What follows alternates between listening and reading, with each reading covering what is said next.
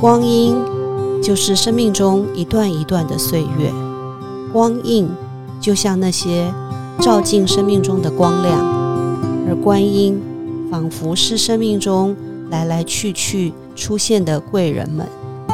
欢迎大家收听光印的故事。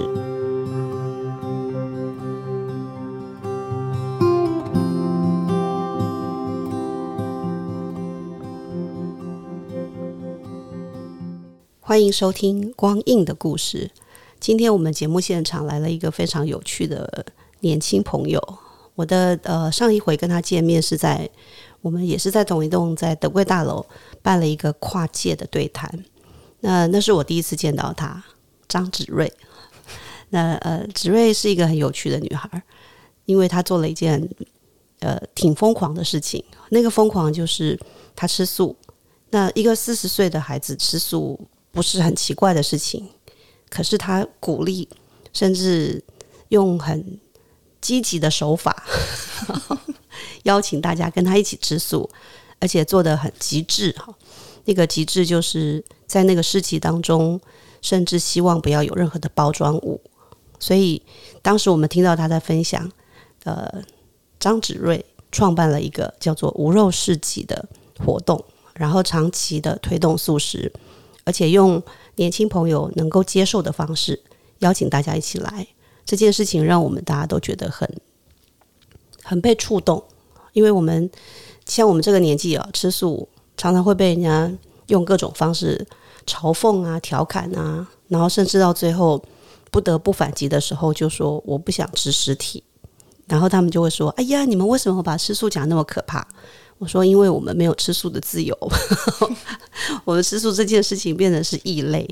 但我觉得随着年纪越来越长，还有时间也久了，现在吃素这件事情算是在我们的文化当中算是普遍的了。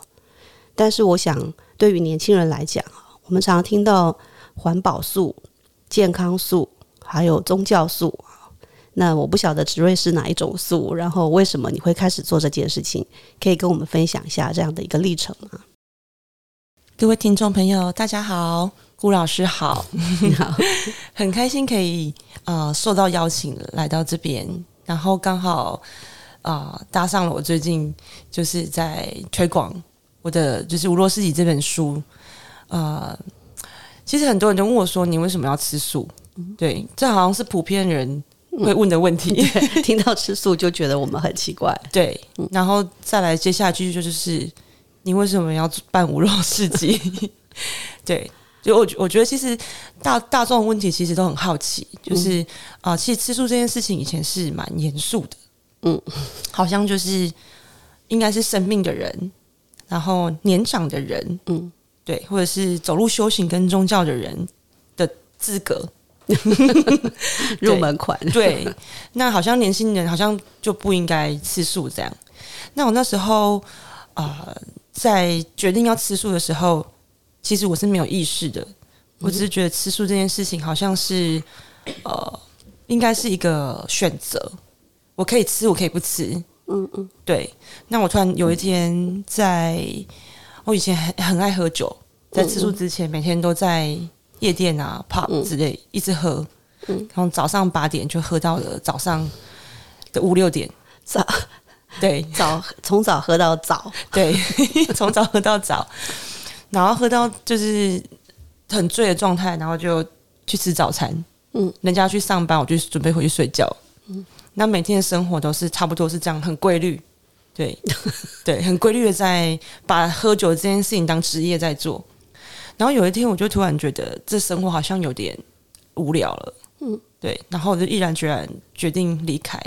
但那个离开是因为在这工作环境里面很复杂。嗯，你会遇到很多人。嗯，那跟人人人跟人之间其实也都很容易有冲突啊，有一些争执、争吵等等的。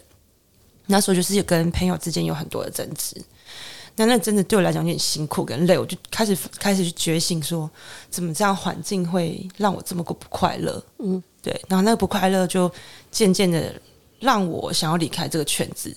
嗯，对。那我就立马，我觉得属于那种直觉性的人，我觉得我当下想要怎么样我就怎么样，我就跟我那时候那时候还是男朋友，现在是老公，嗯，我就跟他说我想要离开这里，嗯，对，然后一离开那个环境之后，我就再也没有去喝过酒。那大概两个月之后，我就吃素了。对，就有一天突然就跟我起床，我就跟我老我我我那时候男朋友说，我们吃素一天好不好？嗯，然后他就觉得反正一天应该还好，然后就跟着我吃，然后我就一天吃完，隔天再吃，第二天到了第三天，我早上起床就闻到那个我公公煮蛋，嗯，然后那个蛋味就整间都是弥漫那个蛋味。那我就突然起床闻到那个气味之后，我就去厕所一直吐。嗯嗯。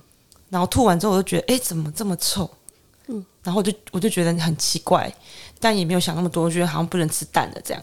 可那时候我真的很痛苦，因为我很爱吃蛋。嗯哼。对。然后之后我就去了，就就其实也没有特别再去改吃荤，我就还是继续吃素。对。然后我就去了肉食的市场之后，我就从头吐到尾。对。就进菜市场这样，对，就吐到一直跑出去，吐到出口，嗯，然后我就觉得我身体可能真的不能吃了，这样，嗯，然后就吃到现在已经快呃快二十年了，所以你二十几岁就开始吃素了，对，对，然后那时候还是觉得吃素这件事情只是一种，就是生活上面的食物的不同的选择，我没有意识到我吃素的。所谓的背后的原因，嗯哼，或者是我为什么要做这件事情，为什么要选择这样饮食生活？我只是用一种很极端的方式在吃，然后甚至是用很极端的方式在告诉别人你在吃尸体。对，就是我用了一种很强迫式、很高压式的方法在分享我的饮食生活。嗯，对，就连我的家人其实他也没有很认同这件事，对他是觉得就是我变得很奇怪。嗯哼，对，就在他们的眼里，他们觉得我是一个很，因为以前就是一个很叛逆的孩子了。嗯嗯，那当然，我选择饮食，我也没有跟他们讲。嗯，那我那时候我瞒了我爸四年吧。对我，我妈，我妈就警告我不能跟我爸说。你们一起生活吗？呃，没有，没有一起生活，所以但我们一起吃饭。对对，就是过年啊、节日啊，但是我几乎每周都回家。但你居然可以避掉，让他不知道。对，就回去就说我吃饱了，或者是就是他煮菜的时候，我就说哦，就可能意思意思吃个两口，也不能让他知道这样，就是直接包括是我我爸朋友都知道，然后都会就是不小心说溜嘴，我妈就是会非常的紧张，嗯嗯，对，因为我爸其实是因为我家庭是一个家暴家庭，就是我爸都是从小都就是用打教育长大的，嗯嗯，就是我大概每天。他打我的次数都跟吃饭差不多多那一种，嗯哼，对，那所以他觉得就是这件事情对他来讲是反抗，哦，对，然后是呃脱离了他的掌控。掌控范围，嗯嗯，对他觉得这是一个很失控的决定，所以我们都没有人敢让他知道，所以直到有一天他进医院，他盲肠急性盲肠炎去开刀，嗯，然后去照顾他，然后到他出院的时候，他就很虚弱。那很虚弱的时候，想说他应该是手无肌肤之力吧，我就跟他说我吃素，你知道吗？然后他就他就哦，也不错啦。他觉得可能他觉得就意识到健康这件事情很重要。生完病的人对比较脆弱，对，好像觉得感慨到生命的脆弱这样。嗯，然后就跟我说吃素不错啊，这样。但他没有意识到我是什么样的素食的方式。嗯，他以为可能我是偶尔吃素这样，初一十五这样。对对，后来渐渐他发现我是每一天每一餐 就是选择了一辈子吃素，其实他非常的想尽办法要让我吃回去，所以他就跟我说：“要不然你改吃两只脚，你不要吃四只脚，你吃两只脚。”就说服了我一路这样。然后我就说我真的没办法，那两只脚跟四只脚是一样的道理。嗯嗯，他说：“那你吃没脚的。”就是吃鱼，就是一种循序渐进的方式，在说服着我可以转变饮食，回到以前的生活。这样，他觉得我后来渐渐理解他的不接受，其实有两种原因。嗯，一个就是他觉得你跟我不一样。嗯嗯，对我从小把你养到大，你跟我都是在照顾着你，煮饭给你吃的人。嗯，可是你现在吃的东西跟我不一样的时候，你可能要离开我。他可能要出家，对他其实是害怕的哦。他也联想到你可能会出家，对，嗯哼，对。那父母对于孩子要出家这件事情，对他们来讲是失去，嗯嗯，对。所以我就是一直很努力的跟他说，我没有，我只是饮食上面换了一种方式。可是我回到家，我还是可以，你炒菜给我吃，然后你还是可以吃肉。就是我们两一个桌上可以有两种饮食选择，我尊重你，你尊重我，这样。然后渐渐的用这种方式说服他，因为其实从小到大，我爸，哦，他非常爱我。他几乎所有的生活，包括说他出国去钓鱼干嘛什么的，他都带着我，所以我几乎是跟着他去海钓、山钓、溪钓。对我都在旁边在帮他接鱼的那个人。嗯嗯，对，就是我觉得像他的生活助理一样。OK，对，所以这个也会让他产生忧虑，会以后没有人会帮他做这个事。对，因为你既然会选择素食，你应该也不愿意再去做钓鱼这样的。伤害生命的事情，没错。所以他其实就非常的紧张，然后我就一直安抚他，跟他讲我为什么这样。可是你不要担心，我这样之后我不会跟你就没有连接。当然还是会有点牺牲掉很多跟他生活上面的连接。嗯嗯。但我就很想要说服他吃素，可是太难了，只能就是让他少去杀生跟钓鱼这样，因为他是属于就是吃的东桌上的餐桌上的食物，他都是自己徒手去抓跟伤害的。对，就是我从小到大，我亲眼见过他在我面前杀死一只猪，从头到尾。我好像听说是猎人，对，他是猎人，他是猎人，对。所以所所有的桌餐桌上的食物都是他亲手带回来的，对。所以我会从那个历程知道，我就是是一个没有办法去为他们为这些桌上的食物发声，我只能默默的去看着这一切发生。到长大之后，才意识到，其实这个这样的生活对我来讲，其实是恐惧的。嗯嗯嗯，对，那我也意意识到，就是爸爸一直在做这个行为，其实对他来讲，他的那个情绪，嗯，跟愤怒这件事情，其实是越来越多，就是他容易发脾气，嗯，然后可能一点点事情，他就会用打的方式，因为是杀杀伤害生命这件事情，其实暴力，所以他已经习惯了那个对。生命的伤害，他没有意识到他是在伤害生命，他只是一种维生的工具，对，但他确实心性也受到一些改变，对。对，很明显。那渐渐我后来长大吃素，我就慢慢去告诉他，就就是我也不会跟他讲非常多，但是我就是会买素的回去，就大家一起吃。我就开始让他觉得说这东西是好吃的，但是不一定要伤害这样。嗯嗯。那他他其实也会开始吃，慢慢吃，慢慢吃。他说就是就是素的东西，但他同时告诉我说，其实我也是可以吃素。嗯嗯。对，其实我爸爸对于饮食吃肉这件事情，他没有很执着。但他想，因为他的取用的，对，他只能取用这些。哎，其实他应该也是可以去采果子啊。对，他也种很多果子。嗯嗯，对他，我们家所有的水果都是他种的，木木瓜、柳丁、橘子。嗯，山上我就是家里的水果全部都他自己种的。嗯，对，就是其实他是完全，他后来呃生前就是也因为我吃素，然后他就开始种很多菜。嗯，他确实就减少很多，他几乎就话就不杀生，除了钓鱼，他就跟我讲说。你最后留给我人生最后的希望就是钓鱼这件事情，不要拒绝我，但我会少钓这样。嗯嗯，对，那我就觉得我可以接受，因为我觉得他已经改变很多，嗯，也是因为我跟他相处的关系，嗯，对。那他从这样子的改变当中，他渐渐觉得他他可能某种程度上他想要挽回女儿跟他之间的连接，嗯嗯，所以他用种菜的方式再去重新连接我跟他的关系，因为我会常常回山上去拔菜。嗯，OK，对。所以这样听起来，好像你的素食，呃，比较深的面相是跟父亲的关系。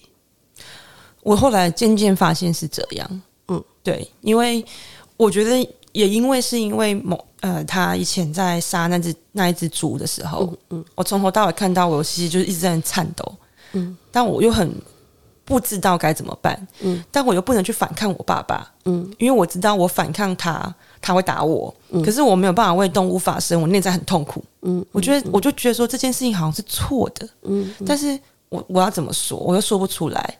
然后在在那一阵子之后，我每一天都在做噩梦。我的噩梦里面就是我不是背着我爸爸背很多的的动物啊、鬼啊什么的追着我们跑，我就是背着我爸这样。嗯，要不然就是梦到我家门口一直有很多焚烧很多动物，然后都是让我非常的害怕的这样。那我觉得这些种种的过程，其实。好像都在唤醒我的灵魂的一种记忆感，记忆就是连接，然后好像在促使着我要要开始往别的方向走，这样。嗯，然后渐渐长大，我才知道说，原来我一直都会很想要去为动物发声，是因为从小呃哑口无言的那个状态的我，是对他们很内疚的。嗯哼，对，导致我现在会有一种觉得我要更努力，嗯对我才可以让这些动物不要再被伤害。嗯哼，对，那过程当中，我觉得是一直有一个脉络在引领着我往这边走。嗯哼哼，对，但是当时我并不知道。开始想要吃素这件事，并没有连接到这里，对只是慢慢后来回溯一下你的生命历程，对，还有去做了很多心理很重要的动机。OK 哦，嗯你去做心理智商的嗯，原因是什么？因为其实从小爸爸就从小打到大，嗯嗯我真的是有记忆以来，我就我我记得我跟他相处都是比较大，所以那记忆点太深刻，深刻到可能呃，我对于某种声音很大声的时候，我就害怕。嗯嗯对，比如门关很大声，我就会惊吓到，就是会很生气、很愤怒，嗯或者是有人就是走楼梯的声音，我有害，因为我爸常常都会蹑手蹑脚的，就是走楼梯上来，然后就会门打开很用力这样，然后就偷看我们在干嘛，就是有很多就是让我会制造很恐惧的状态，我都会让我觉得很害怕。到到我整个心理智商结束之后，嗯就是心灵成长之后，我才慢慢的去释怀掉这些东西。嗯嗯嗯，对，所以呃，但我觉得很多心理智商，但还是有修复掉跟爸爸的关系。嗯嗯对，但还有修复掉很多我的内疚感。嗯对，然后还有很多意识到自己的生命旅程为什么要这样走。嗯，对，那慢慢的放掉之后，才看见哦，原来嗯、这一切的发生都在铺成我接下来要走的路。嗯嗯，嗯，你小时候在哪里长大？雾峰雾峰。你现在还在住那边吗？没有很也也算是在台，我在台中。嗯嗯对，那回到家大概半个小时。，OK OK。嗯，所以山林对你是一个很熟悉的记忆。哦，非常，对我我到现在都觉得，哇，就是啊，山应该长这样吧，水应该有这么高吧。然后你是，山里的孩子，对我完全是山里的孩子，我从小到大就是跟着我爸在山里跑。嗯嗯对，他都带着我，就是只要我放假，我一定跟他在山里，就是去摘采果子，然后去做很多修树的树，什么采龙眼啊，我就在斜下在树下接龙眼，接龙呃那个荔枝，就是所有的呃山上所有的生活，对我来讲都非常的熟悉。对，所以我当我又是在呃长大之后回到那个环境的时候，我会觉得就是怎么变迁的这么的不一样。嗯。以前其实是没什么蚊虫，然后我我跟我到现在就是永远忘怀不了，就是我小时候真的就是边走在山上，我就边采番茄，嗯，边采番茄，然后裤子擦一擦就往嘴巴塞。我妈我爸都跟我说那都可以吃，嗯。就是因为非常的干净，嗯嗯。对，然后还有草莓，沿路有很多种你没看过水水果，对，然后我就会边走边采，然后其实就一路上我就吃饱了回家。对，那就是我的生活。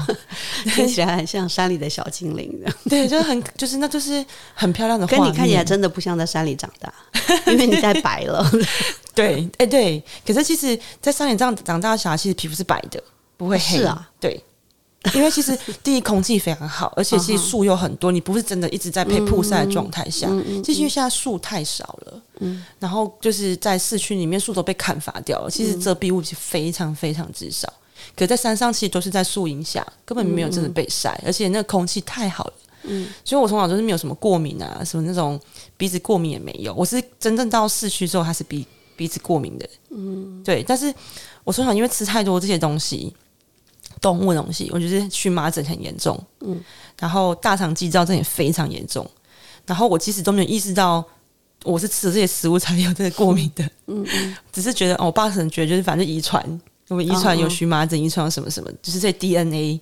但 DNA 的缘由是共同的食物。没错，嗯，对我是到二十岁转述之后，就是再也没有荨麻疹到现在，嗯然后再也没有大肠肌躁症，就是这些状态都在我因为吃素之后而改变了。嗯我才意识到，原来我二十岁之前吃的食物 都是过敏性的食物。嗯，对，所以这些经历是不是也是我们刚刚提到你后来用比较积极的方式，激烈大概后来你有慢慢修正了哈，嗯，但比较积极的去推动无肉市集，是有一些内在连接的。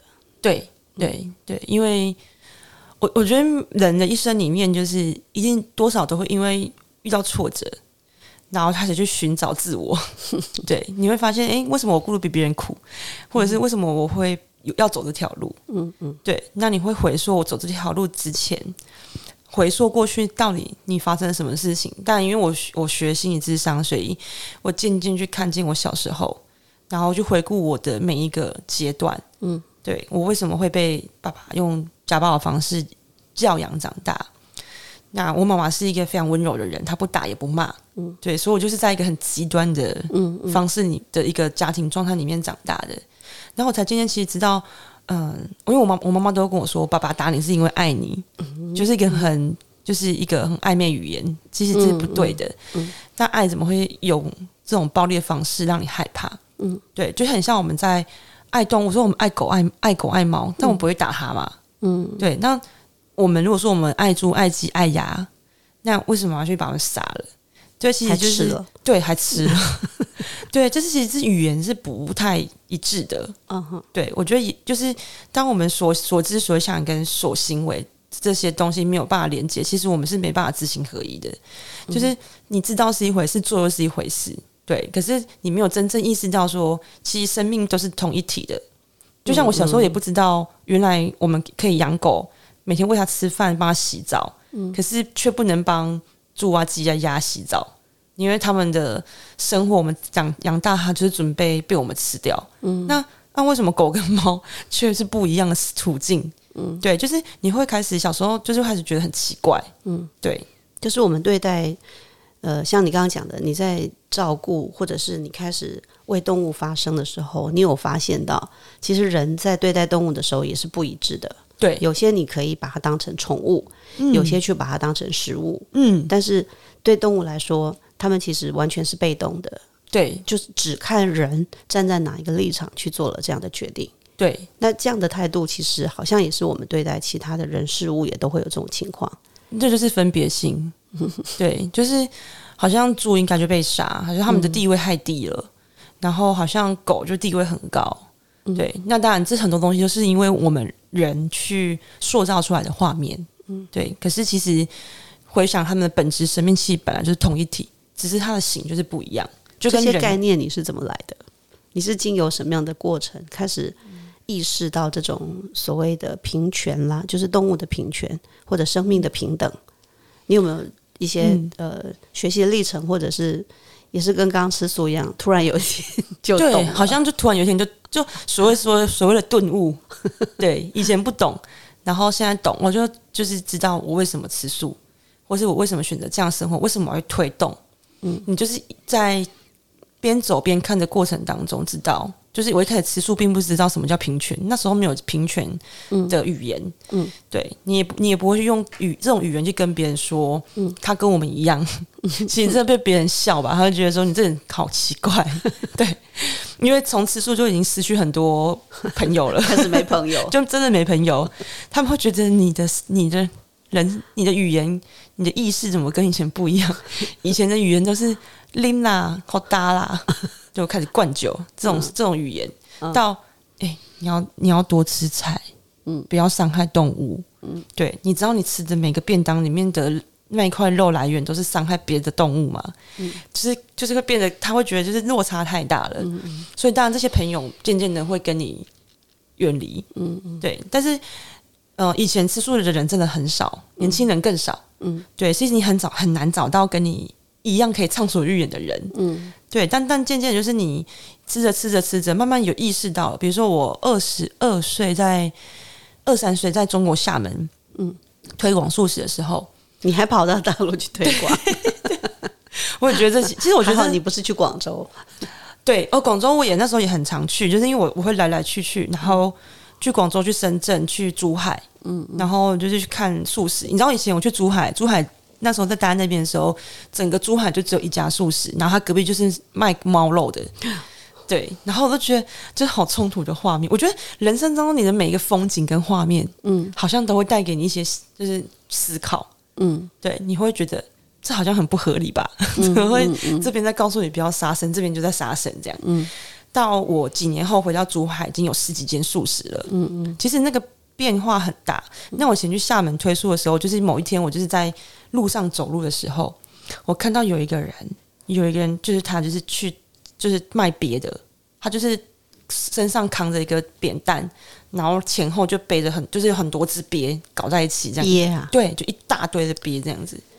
然后我就他从远远走过来的时候，我就观察很久，因为我都上走路去上班嘛，然后我就看看看，我说，哎，他在他在卖鳖嘛，因为上面就写不知道几只一百块，我忘了，就一百块人民币这样。哦，我说天哪！我说我那时候一直想说鳖怎么那么好卖，可以卖这么高的价钱。我在幻想说，我一个月薪水然后多卖多少只鳖，我都边想边边去估算说他到底赚多少钱。然后我就走着走着，我就看到他，我面对他，我就跟他说。我我其实没有意识到我会讲这句话，我就跟他说：“我要买你下你买下你这全部的鳖。”然后身上其实没带多少钱，因为那时候薪水不多。嗯，然后你那时候在工作是什么？就推就是推动推动素食素素食餐厅，请就大家加盟，然后我就协助他们加盟。然后我我是刚好是那间总店的店长，我就教大家怎么推动这样。嗯嗯，然后他就。很压抑的觉得我把那些鳖买走，我真的把我身上最后一些钱全部掏出来把鳖买了之后，我就开始说啊，我现在怎么办？几十只的鳖，对，好像放生也不对啊，因为放生如果他们不能活怎么办？而且他们等一下再去采。再去把它摘回来，抓回来。对，然后我就拿去店里，请那个我的就是店里面的伙伴教他们教我怎么去把它们放回去他们原本的地方。他们就真的再再到很远的地方，然后把它们放走。这样就是，呃，我我我觉得这件事情对带给我也是一个很大的学习。嗯，就就是其实我觉得善良跟慈悲其实要有智慧。嗯嗯，对，而不是说你当下 做这件事情之后，其实你反而害到他们。是。对，所以，我我觉得每一个人在做一个决定或是做一个选择的时候，其实我们有时候常常都没有想到后果。嗯嗯，就跟我办四级一样，很冲动去办的。嗯，可是要办之后想说，哎，那接下来该怎么办？没有经验啊，我第一次办四级没经验啊。嗯，哎，要租棚子哦，哦，一张棚子多少钱？不知道。哎，要有电哦，啊，没有电怎么办？然后，哎，下雨，哎，没有雨备怎么办？就是。你会发现，其实这种种的一切，其实不是你想就只有动一个念，对，我要办一个无肉的市集，对，然后你就开始去着手，着手以后才发现，原来有这么多前前置的作业，对，然后你有伙伴跟你一起，有，当然他们也是说，他们也是第一次，对，他们也说，哦，雨备怎么办？没有啊，我们没有雨备，哦，这样哦，那下雨怎么办？不管，对，他说不管就是办。对，就想办法，就是到时候再看怎么办这样子。就是其实我们把我们的每一个状态都想成是一个考验，这样。嗯，啊，这就真的就下雨，第一次办活动就下雨。第一天没雨，第二天第一天就是就是车子在高速公路上抛锚，呃，就是就是轮胎破了。嗯，对。然后那时候要卖肉圆，所以就是轮胎破之后，好像完蛋了，怎么办？没有办法到现场。嗯，但也克服了。然后下雨很有趣，你会发现现场所有排队的人都没离开。你就看到他们一个一个就从包包里面拿出雨伞，拿出雨衣，嗯，然后他们也没有人想要离开，就继续在那里排队，然后每个团队都淋得像落汤鸡一样，放在桌上的食物里面都泡着水，对，就很惨的画面，你就觉得哦，就是该怎么办才好？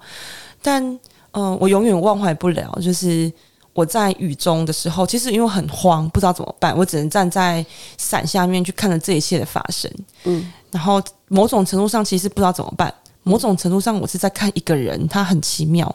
有一个厂商，嗯，他就拿了雨伞，嗯，拿了五把雨伞，然后拿着很多的布，嗯，拿着很多的塑胶袋，嗯，他开始去盖，嗯，盖店，然后盖帮每个厂商盖瓦斯炉啊、瓦斯啊等等的。就其实他一马上当下的动作是去帮协助现场所有的厂商，嗯，他没有管他自己，嗯，然后去招呼安抚每一个人，嗯，然后看谁需要什么就去帮他什么，嗯，那那个画面我从头看到尾，我也没有想要过去帮忙，是因为我不知道怎么帮，嗯，我就只想看着他怎么把这件事情完成，那他做的这一切的事情奠定了我日后在四级里面的核心精精神之一，嗯，就是我觉得人跟人之间应该互相帮助，嗯。而不是说摊商来摆摊，摊商只顾摊商，只顾自己的品牌，只顾只顾自己卖不卖完，只叫卖自己家的，而是应该我们应该互相帮助。我左边、右边、前面、旁边所有的摊商，其实我们就是一家人。嗯，我们应该是带着这样的心情去环顾着四周，然后去把每一个人都凝凝聚在一起。所以你有点像是把无肉这个概念变成是这个市集的核心精神，然后从这里头连接出来，我们是为了无肉这个理想而做，嗯不是为了卖东西。是，就是这个市集是有一个核心理念是共同的，嗯为了这件事情，所以我们一起来做这件事，而不是一起来摆摊。没错，嗯哼，对，因为后来才了解市集的本质不在这里，嗯，对，因为我们要做的或许当当时的起心动念是为了吃，对，爱吃嘛，让就像大家有素的可以吃。对，有有一个呃，就是因因为我那时候办市集的时候，我就跟大家说，我要做一个没有分别性的市集。对，因为从小就觉得很多生命就是被分别的。那人对饮食也是在分别，比如说五星素、蛋奶素、什么蛋素、什么就是海鲜素、瑜伽素、各种素，然后就觉得好复杂，为什么要有那么多选择？我觉得就是有因为有这么多选择，让人产生了很多的选择欲。然后变成很多的贪念，就是其实我觉得这好像都会引起很多人这在个好恶分别出来。对对，然后我就跟我伙伴说，我觉得我们要做一个就是没有分别性的市集，就是每一个人进来到这个场域，他都可以吃。嗯，对，蛋奶的人可以吃，纯素的人可以吃，五星素的人也可以吃。他进来完全不用问你说我可不可以吃这个。嗯，请问你这是什么素别？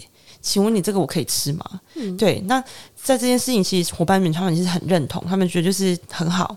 嗯所以我那时候去找厂商的时候，我就会跟他讲说，那我这里卖的东西就是要这样，要符合我这边的规定，就是不能有这些东西，你们可以吗？嗯那当然我在挑选这些品牌的时候，我就已经先去了解他们，嗯嗯，所以选择这些品牌，同时我已经把这些都过筛掉了，嗯，对。对，然后你就发现，哎，大家来都可以吃的很开心。然后第一天就，哎、找一找，我五天就找了二十九个品牌，就全台湾都找齐了这样。嗯嗯。然后第一天办，第一天来就来了三千多人。大家好，您现在收听的是《光印的故事》，我是张芷睿。愿我们常保持悲，愿所有的美丽，所有的生命都能和平共存。我们蛮意外的，因为是刚开始办，你会不知道有没有人来，而且我们粉丝页那时候才几，就是可能好像才一百多个人吧。就你们是不知道有那么多潜在的素食人口。对对，不知道就是呃不会宣传，嗯，然后海报海报请朋友帮我们做的，然后宣传好像只能就是 FB 发个海报，然后跟大家说我们要办素食市集喽，这样 没有任何所谓的什么行销手法，就是用一种很阳春的方式这样。嗯嗯，但没有想到第一天跟第二天人潮量非常的多，也在那一次奠定了就是让大家知道什么叫做无肉市集。你第一次在哪里办？台中丰原，哦对，就是我的我的所在地其实很近，嗯嗯，对。那那一场活动，嗯，有了一就有二嘛，但第二场活动之后，呃，真正进入到了罗麦罗麦，就是在第二场，嗯嗯，那是因为第一场事情办完之后，呃，那时候没有提供一次性的袋子啊、筷子什么的，可是还是有提供纸盒。可是活动结束后，就是外面留了很多的垃圾，嗯，然后我就觉得，嗯，我好像不是一个很环保的人，嗯。对我好像跟别人讲说吃素是环保，哦，可是，在生活的这件事情上面不环保，所以我就决定在第二场活动就不要提供任何一次性餐具。我就跟我就的共同创办人说：“啊，Vivi，我们第二场活动我们就不要给餐具了，也不要给什么纸盒，好不好？”这样，他他他跟我一样，非常的，我们两个都有小孩，所以我们都觉得环境被破坏很严重，所以我们就决定不给了。这样，嗯然后就开始一家一家厂商沟通。那第二场活动，因为总共有三十九个品牌，所以就是每一个厂商都是电话里面要沟通在一个小时，去请他们把一些东西换掉，然后那东西不要卖，比如说商品也不可以卖，所以你只要呃所以他已经有包装好的东西都不让进来，不行，就是你现场就是煮好的对，摆着，然后我直接取盛装用给别人，分装取用，对但是不能是包装好的东西。对。那是很大的挑战。对，就是很多的厂商他可能不见得是现场，比如说他卖甜点啊，对，他甜点可能就是会有没有像塑胶日本包起来的。日本包那么多层，对。但至少都会有一层，一层。或者下面有称纸，嗯哼，对，像这个都不同都不行。嗯，对我们甚至是连有一间很知名的面包店，我们就跟他说，下面的称子都不能有，那 他超崩溃的。然后他就说，那有时候我我就后来就帮他找到那种，就是真的是呃叶子嘛，不是，他们烤盘子其实是可以重复使用的，有一种纸。嗯对我刚刚说你可以研究看看这个，就是可以用，那他烤盘子就不会粘在那个铁盘上面。嗯，然后他们真的去研究这个东西，然后减减少了非常非常多，然后然后发现他们现场，我就跟他说，那嗯 OK，我们克服了，不要包装。嗯，来，你怎么呈现在现场让大家卖？你不可能整个就曝光，因为经过的人会觉得哇，很多灰尘、苍蝇啊、是脏什么的。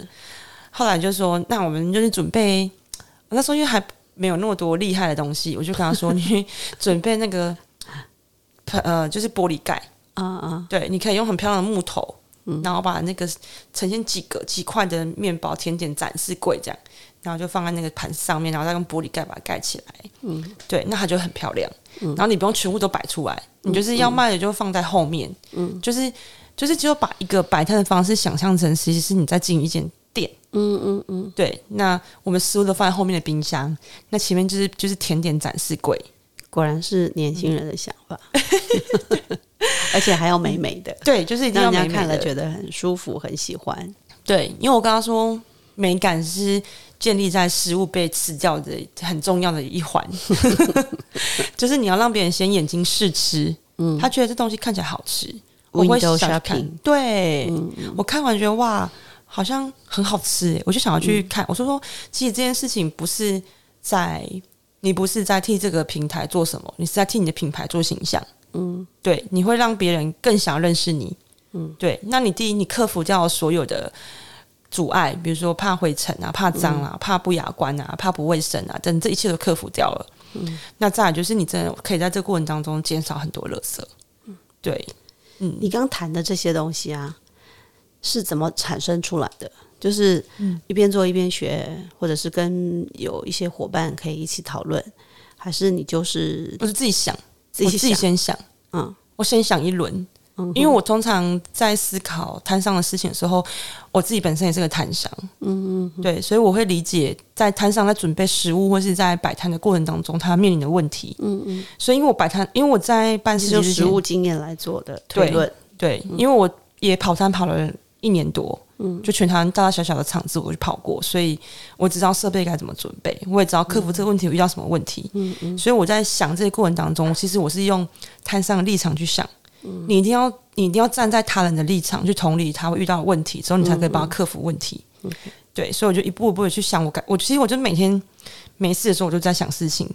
对，比如说可能我坐在那里，我就开始想着我接下来可能要做这件事情，我会面临到什么问题。嗯，然后我面临到这些问题，我可能会会遇到什么样子的不谅解，我甚至可能会被抨击。嗯，那我还会想到网络怎么行销。嗯，那我想要怎么告诉别人，就是等等，我会在一件事情会想到很多的面相，那那个面相是我必须要先想好的。嗯，对，那我就把这面相想好之后，就跟他说，你就这样做，嗯，你也可以这样做，嗯，然后我就会问对方说，那你觉得可以怎么做？嗯，对，也许他想的比我更更完善，嗯，那我们就会在过程当中用讨论的方式去完去解决掉可能遇遇遇到的东西，比如说他可能这样做呢，你要你要想，我就要想着我是客人，我要他想客人的立场，客人来了，拿他的餐盘来了，然后他到那边说我要装食物的时候，你要怎么把食物装到里面？假设他的餐盘不符合你甜点的大小，你要怎么给他？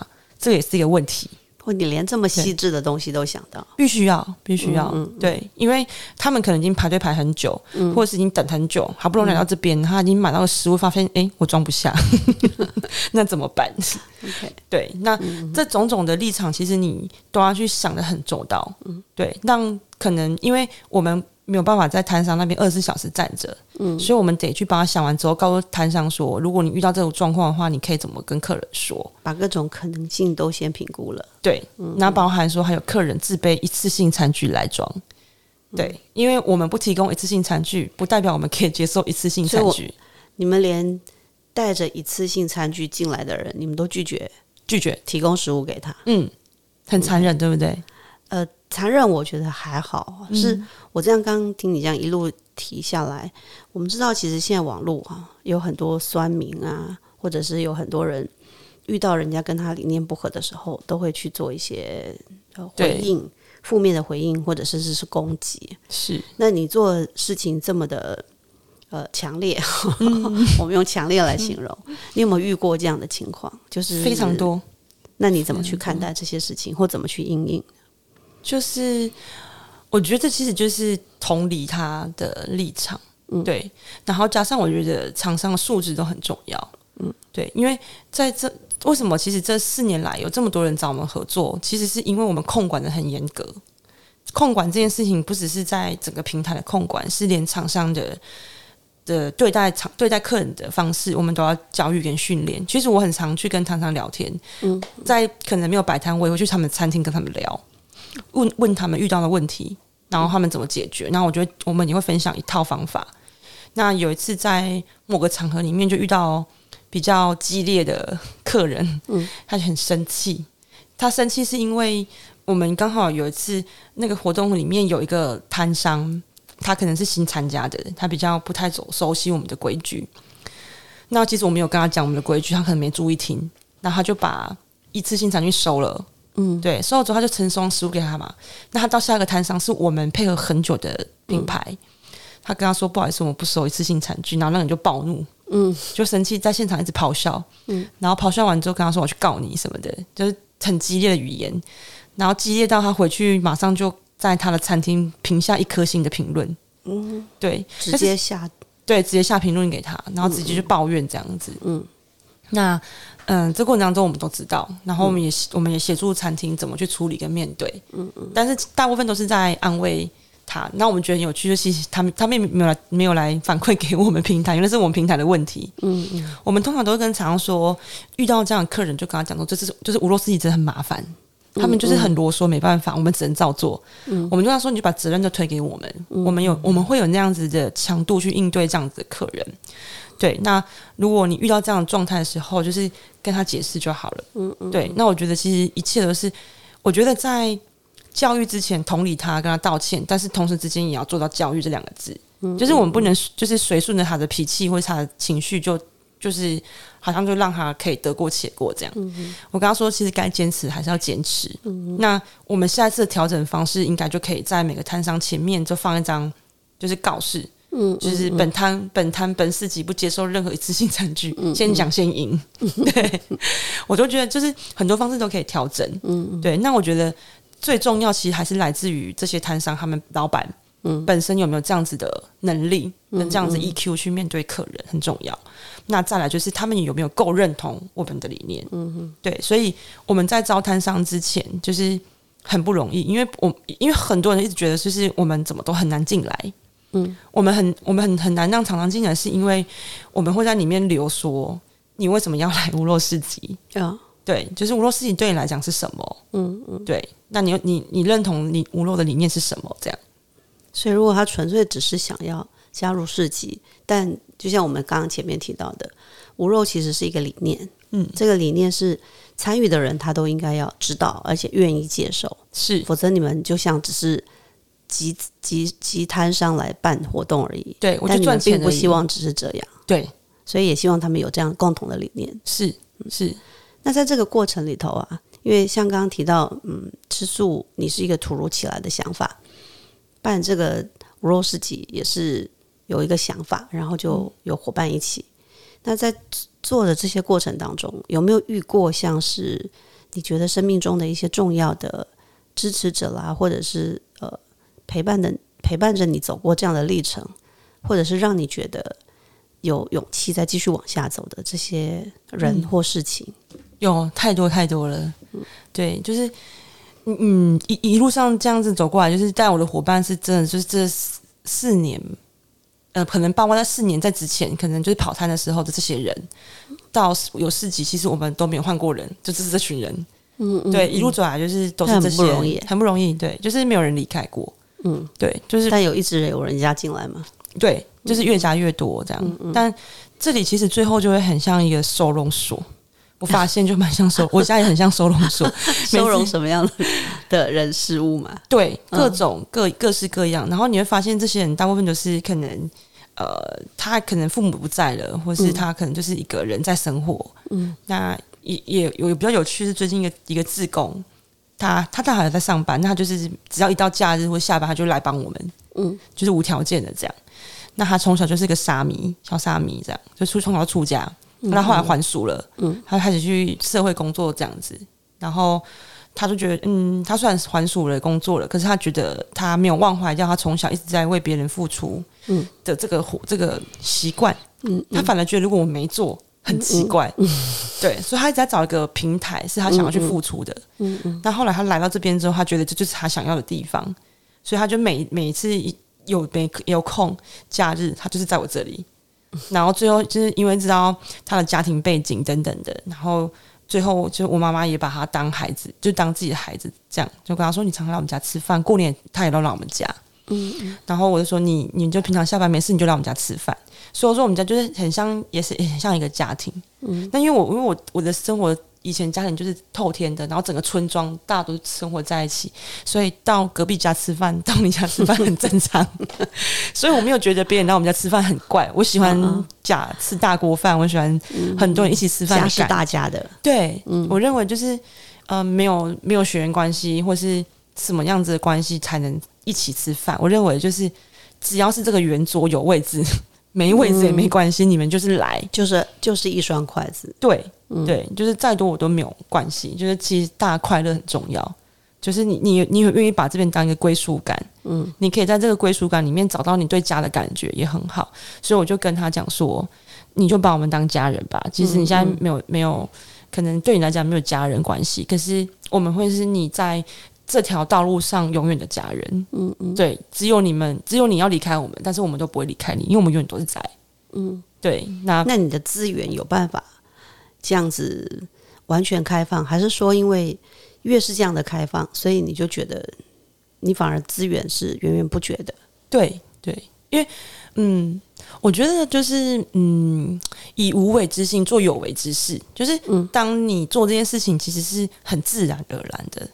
你没有去有任何的起心动念，你只觉得哎，哦，反正你就来啊，这样，我觉得这也没什么，就是我一种习惯，因为他好像就是在我的血液里面就是这样，所以跟嗯。家庭教育有很大学校教育或者是知识学习。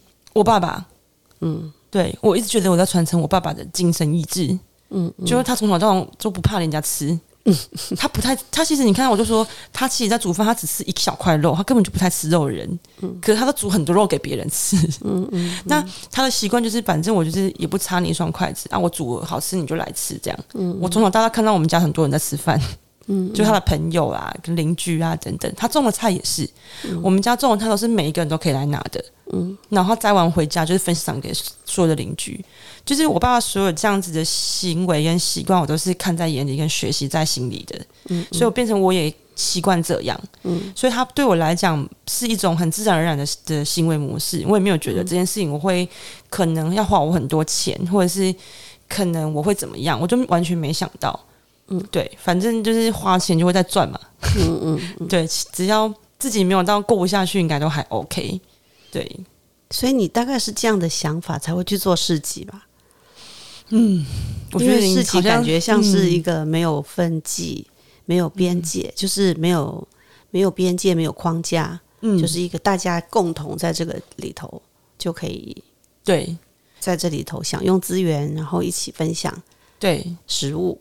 甚至情感，对，甚至想法，对，就是家庭规矩都是在人犯错才会有家庭规矩，就是法律也是嘛，人犯错才可以定定制法律。嗯，那一个市集里面的规条也是因为有人犯错才会开始有一些规条。嗯，那那些规规条条其实都是在我们好像看似在约束别人，可是其实哦，我觉得这约束都蛮累的。所以我的市集里面其实蛮漫无章法的，就是很多人跟我合作说啊，你们都没有任何的。就是行前怎么安排啊？然后每次做什么 Excel 档案，我们都没有。我们都是从别人身上学到说，哦，原来可以这样做。哦，原来你们东西这么细哦，而且细到我觉得就是觉得哇，有点麻烦。对，就是我很讨厌麻烦的事情，而且我觉得很多东西都是简单处理就好了，不要太复杂化，或是真的太把它异化了。嗯嗯，因为它异化的都是没人性。嗯，对我我喜欢两个人之间的交流是多一点的，但是不是用文字或是用这种方式去制约别人。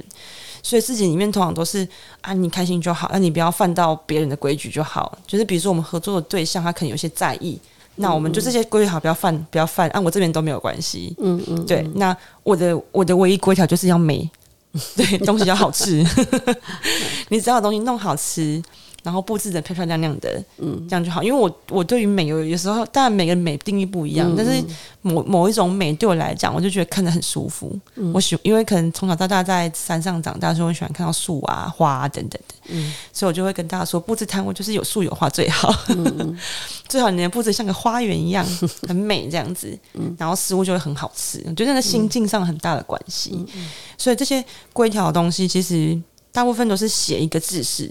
嗯，对，但又希望，但是就最后你会发现，其实好像蛮多人喜欢喜欢用自私的方式去制约 SOP。对，嗯，那 SOP 就开始会有，比如说我审核流程、进进场流程，嗯，然后进场之后，他开始摆设备的流程，比如说东西，我像我后面在摆摊的桌子都是一定要桌巾的。